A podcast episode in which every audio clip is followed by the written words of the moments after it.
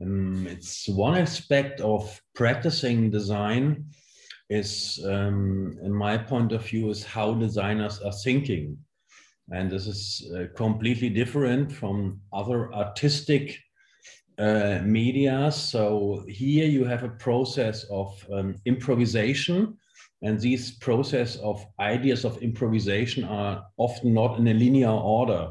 So it's about jumping from one idea to the other. And overall, there comes a process, and this process generates something.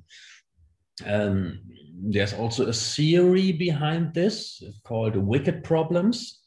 And the wicked problems is a unique practice for creating design.